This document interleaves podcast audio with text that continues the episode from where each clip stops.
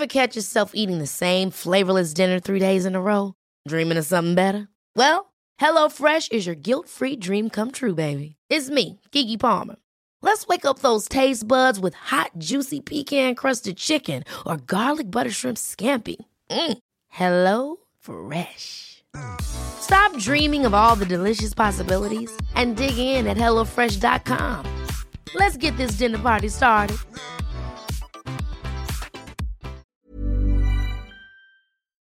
Bonjour, aujourd'hui dans la santé expliquée à ma fille, je répondrai aux questions de Sacha sur les principaux virus qui circulent actuellement. Et nous vous dirons comment les reconnaître et comment les prendre en charge. Puis avec le docteur Jean-Michel Cohen, nutritionniste, nous verrons si les cures détox tiennent réellement leurs promesses.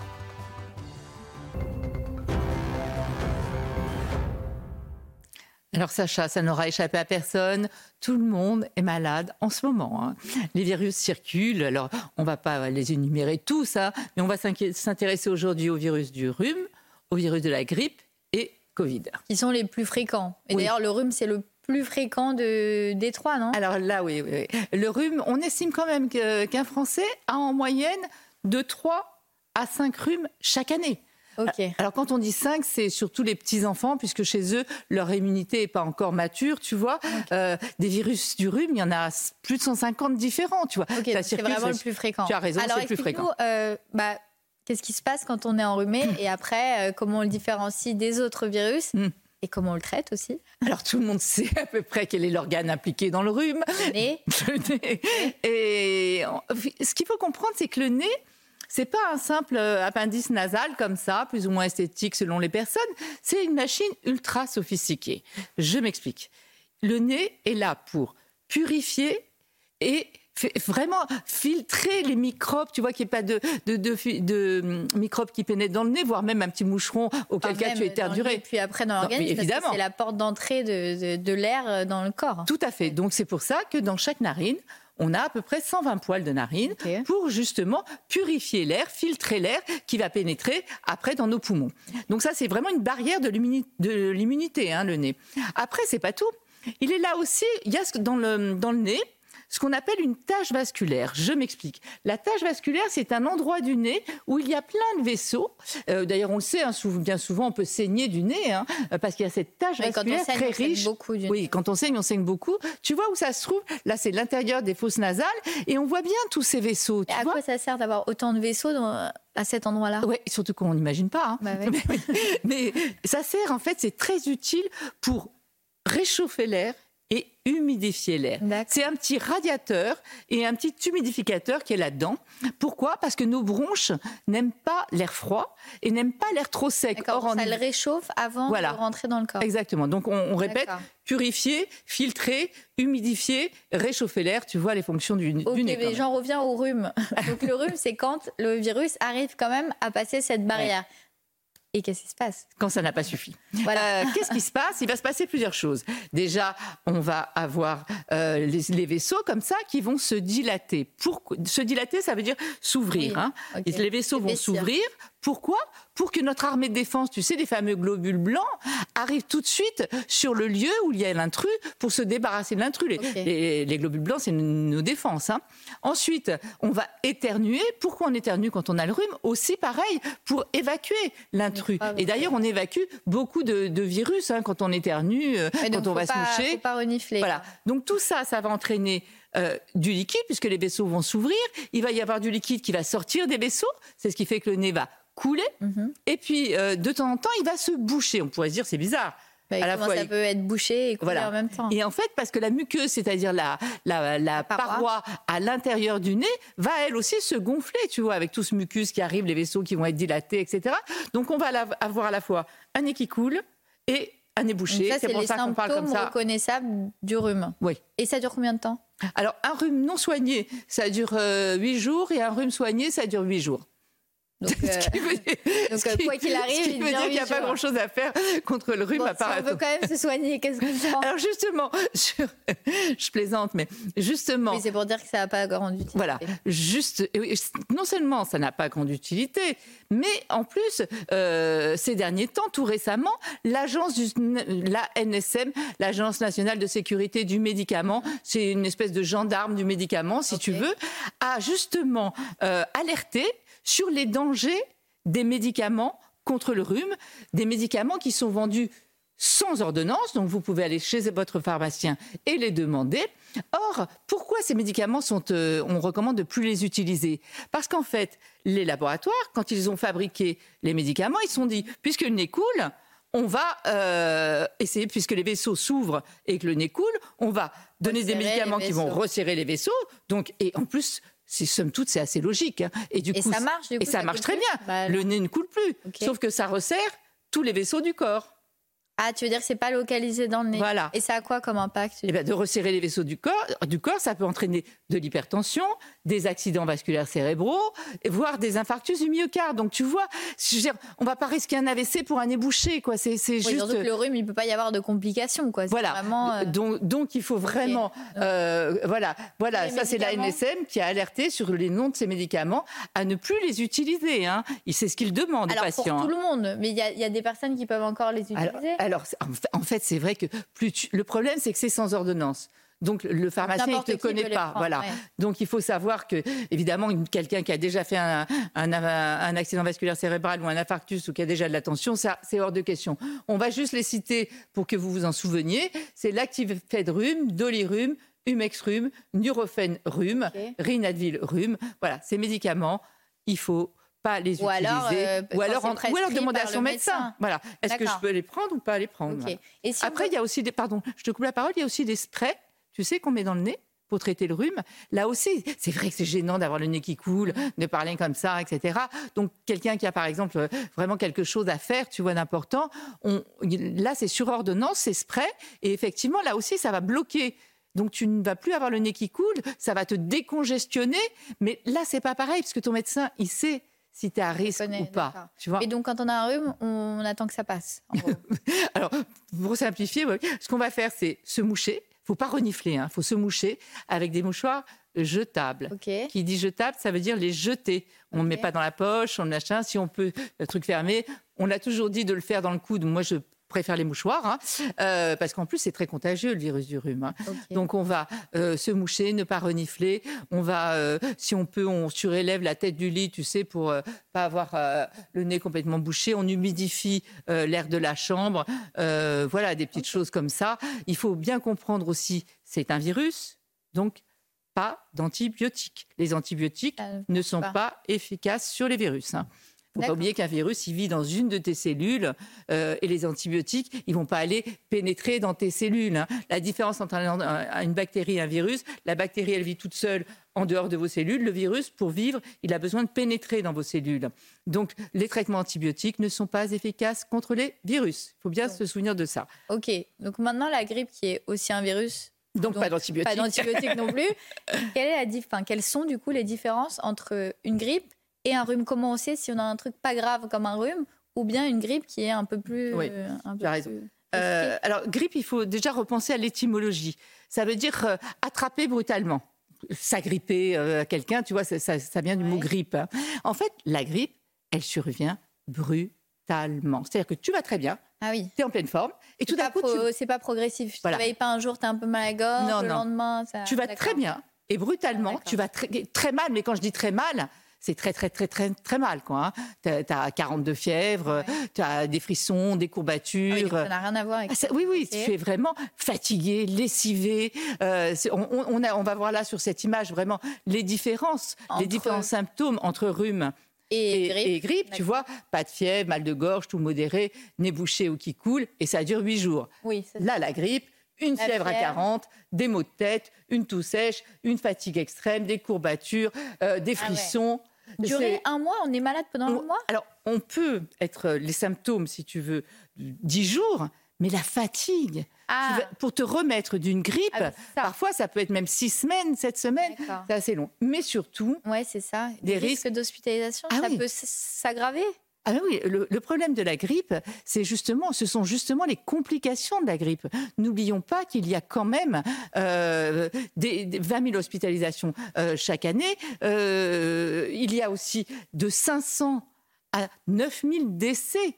De 500 à 9 000 Oui. Alors, je t'explique pourquoi. Pourquoi il y a une grande différence quand même. Il y a une grande différence. Mais c'est vrai que du coup, les gens sont un peu perdus sur le, nombre de morts. Parfois, ils voient 500, parfois, ils voient 9000. Voilà, réalité. je t'explique. En fait, quand quelqu'un décède, le médecin souvent fait un certificat de décès, pas souvent, tout le temps, il y a un certificat de décès, et parfois euh, on se sert du certificat de décès pour avoir la cause de la mort, donc là c'est 500, ou parfois ce sont des effets, la personne est décédée de manière indirecte par des complications cardiaques, des complications pulmonaires liées à la grippe, qui voilà. transformé en complications. Donc, voilà pourquoi.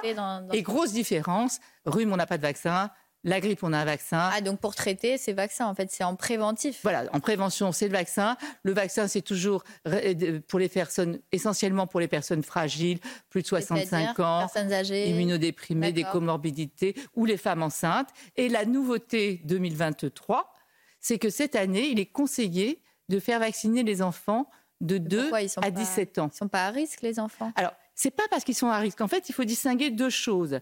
Il y a d'un côté la cible qui reste la même, comme tu viens de le dire, les personnes à risque, on est d'accord.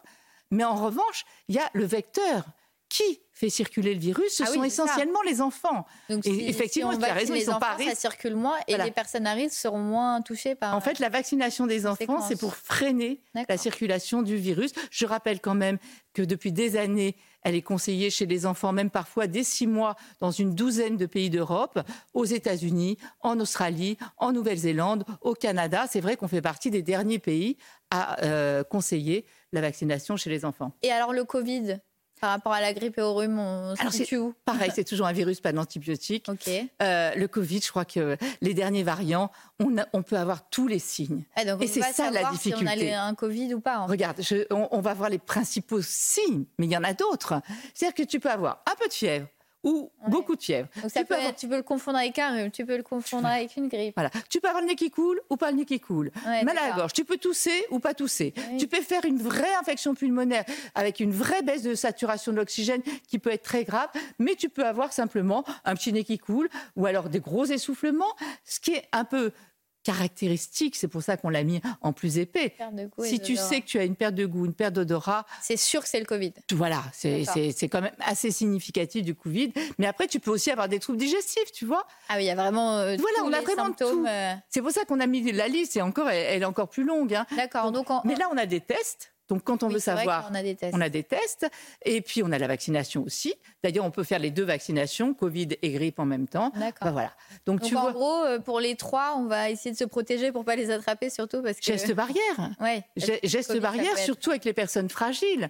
Donc, revenir, c'est vrai, aux gestes barrières. Si c'est vrai qu'on a oublié totalement les gestes barrières. Si ça circule autant c'est parce qu'effectivement, on les a oubliés. Et quelque part, tant mieux. Oubliés, et parce qu'il commence à avoir froid, donc tout le monde est, confiné, confiné, dans, les, euh, endroits clos. Mais, mais c'est vrai que si ça circule autant, c'est parce qu'on les a oubliés. Là, on a parlé Quand on des. est malade, on reste chez soi. Voilà. Là, on a parlé des principaux virus, mais après, il y a les bronchites, les bronchiolites, il y en a d'autres, les angines. Enfin, voilà. Là, aujourd'hui, c'était juste pour vous aider à reconnaître un petit peu ces différents, euh, ces différents virus.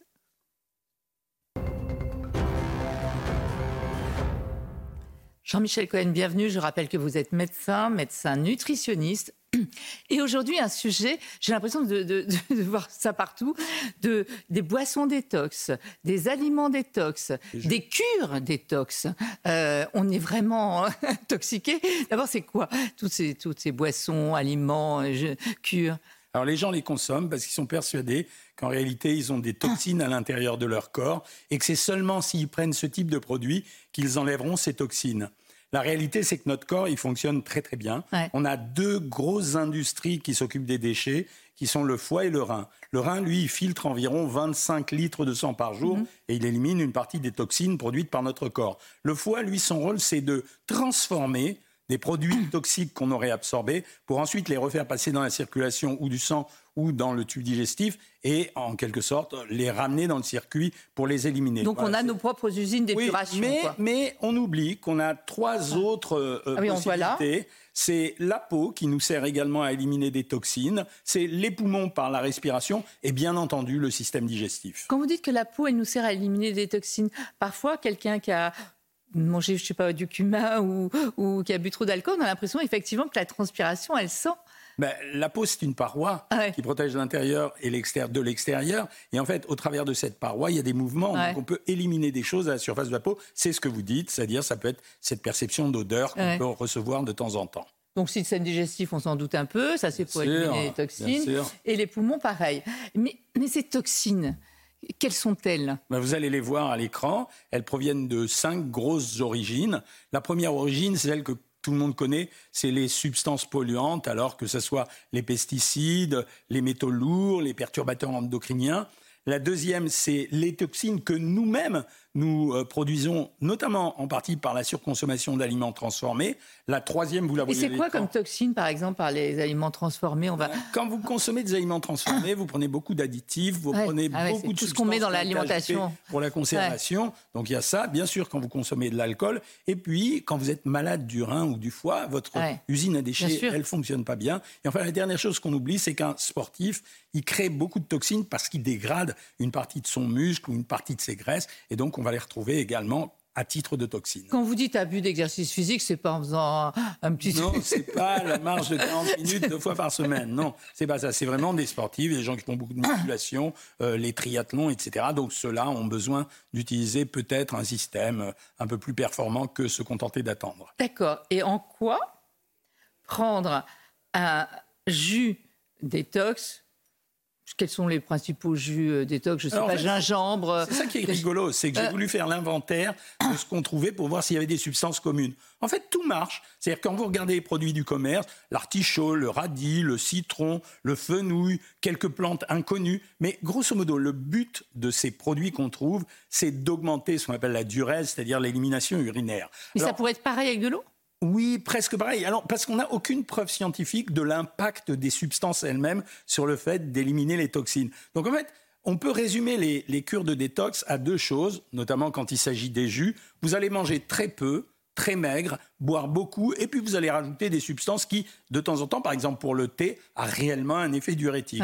Mais pour la plupart des substances qui sont vendues à l'heure actuelle, on n'a aucune preuve scientifique de leur efficacité, ni même de leur utilité de temps en temps, au vu du fait que nos deux usines fonctionnent quand même 24-24.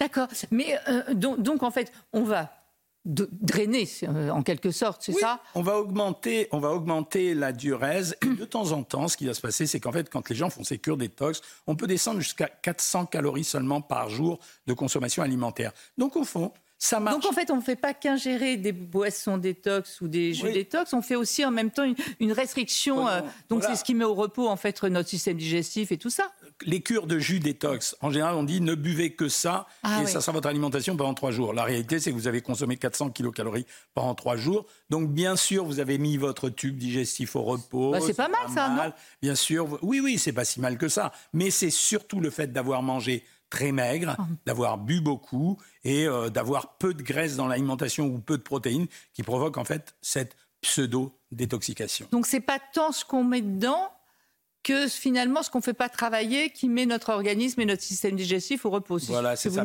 En, en, science, on sait que tout ce qui n'est pas vérité comme, vérifié comme vrai est considéré comme faux. À ce jour, aucune preuve scientifique concernant ces produits sur leur impact direct. Après, on peut se demander quand même, c'est vrai que quand on réfléchit, comment ça pourrait embarquer avec eux, euh, le radis noir pourrait embarquer les métaux lourds, enfin des métaux, des toxines, et c'est vrai qu'on peut se poser la question. C'est une spéculation, mais, mais, dans la réalité, ce qu'on retrouve comme paramètre commun à l'ensemble de ces produits, fenouil, artichaut, etc., soit ça améliore le tube digestif, ça veut dire que la digestion est meilleure et plus facile, soit ça augmente la, la durée, l'élimination urinaire, donc ça fait boire. Donc on pourrait se dire que mm. boire de l'eau faiblement minéralisée, par exemple, ça serait un effet d'énergie, à condition de mm. ne pas manger pendant cette période, pendant trois jours. C'est le principe même du jeûne, quand ah. les gens font un jeûne. Alors vous allez dire que je suis un peu perverse, mais est-ce que ce serait pas un peu aussi un pouce au crime, c'est-à-dire se dire, bah, puisqu'il y a des trucs pour détoxifier, je vais pouvoir manger ce que je veux, y aller avant, et après je ferai une petite cure. On est toujours gêné vis-à-vis de ça, parce que le placebo est considéré par l'Académie de médecine comme un médicament. Donc si ça agit comme un support, c'est-à-dire une béquille pour faire quelque chose de bien, ou si ça agit comme un placebo, si ça marche et que ça fait pas de mal, alors pourquoi ne pas les prendre? Oui, mais euh, j'en reviens toujours. On a l'impression que comme c'est naturel, hein, ce sont des, plantes que l'on connaît et tout, c'est sans danger. Est-ce qu'il y a des dangers Mais bien sûr, de temps en temps, on a vu des situations dans lesquelles les gens prenaient, notamment par exemple les thés, où ils achetaient des thés détoxifiants sur Internet, par exemple, et où on avait des incidents graves. On oublie en général que ces produits, qui sont des produits secs, sauf quand ce sont des draineurs liquides, ce sont des produits qui peuvent contenir des champignons, des parasites et de temps en temps des substances très toxiques. Donc il faut être méfiant avec ces produits, les acheter dans un circuit connu et vérifier ce qu'il y a à l'intérieur quand même. Donc votre conseil, c'est vraiment, euh, quand vous dites le circuit connu, on n'achète pas sur Internet ou on peut quand même Non, moi je pense que c'est mieux de demander à son pharmacien. Le pharmacien, il vous connaît, il connaît ses produits, il les a commandés et on a une garantie et un traçage possible. D'accord, donc ça peut euh, être dangereux quand c'est pas quand c'est hors circuit. Hein, on en parlera après. Voilà votre après les fêtes, on commencera. Merci beaucoup, docteur Cohen. Merci à vous de nous avoir suivis et restez sur CNews. L'information continue. Even when we're on a budget, we still deserve nice things. Quince is a place to scoop up stunning high-end goods for 50 to 80% less than similar brands. They have buttery soft cashmere sweaters starting at $50 luxurious Italian leather bags, and so much more. Plus, Quince only works with factories that use safe, ethical, and responsible manufacturing. Get the high-end goods you'll love without the high price tag with Quince. Go to quince.com/style for free shipping and 365-day returns.